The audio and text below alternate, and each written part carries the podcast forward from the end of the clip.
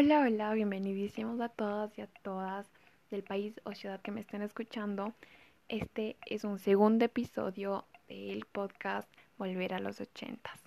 Y les habla su anfitriona Ana Zambrano. Bueno, para los que escucharon mi episodio número uno, este podcast de Volver a los ochentas va a tratar de eso, de recorrer años atrás. Bueno, ver sus costumbres, modas, transcurso, artistas, música y hasta política. Que por cierto, en el episodio número 2 hablaremos de política. Bueno, con esta breve introducción hoy veremos Ecuador en los retro. O sea, mi país, bueno, principalmente Ecuador es un país que tiene full biodiversidad, su flora, su fauna y hermosas culturas. Pero bueno, centrémonos en nuestro tema. Ecuador en los años 80 ha tenido varios gobernantes, como por ejemplo Juan José Flores, Vicente Ramón Roca, José María Velasco Ibarra, Eloy Alfaro Delgado, entre otros muy reconocidos. Y hablando de gobiernos, podemos ver algunos movimientos que obtuvimos. Algo breve así, ¿se acuerdan del 24 de marzo de 1983? Las calles de Quito lucían desoladas. El Frente Unitario de Trabajadores FUT había convocado a un paro nacional de 48 horas, que resultó exitoso, en parte por las alianzas que logró con sectores estratégicos. En 1975 hubo una huelga por los decretos antiobreros.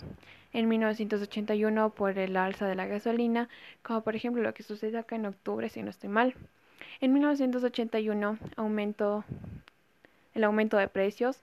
En 1982 política económica ahí mismo la gasolina, en 1983 la devolución del sucre, los indígenas participaron en el paro que terminó con la destitución de Abdallah Bucarán, el loco. Bueno, también en 1984 a 1988 el gobierno de León Febres Cordero soportó siete huelgas. Los reclamos eran por el autoritarismo, obviamente, la política económica, alza de gasolina y por mejores salarios. También en 1988 a 1992, sé que es de el podcast es hasta los 80, pero me parece muy importante que se sepa esto.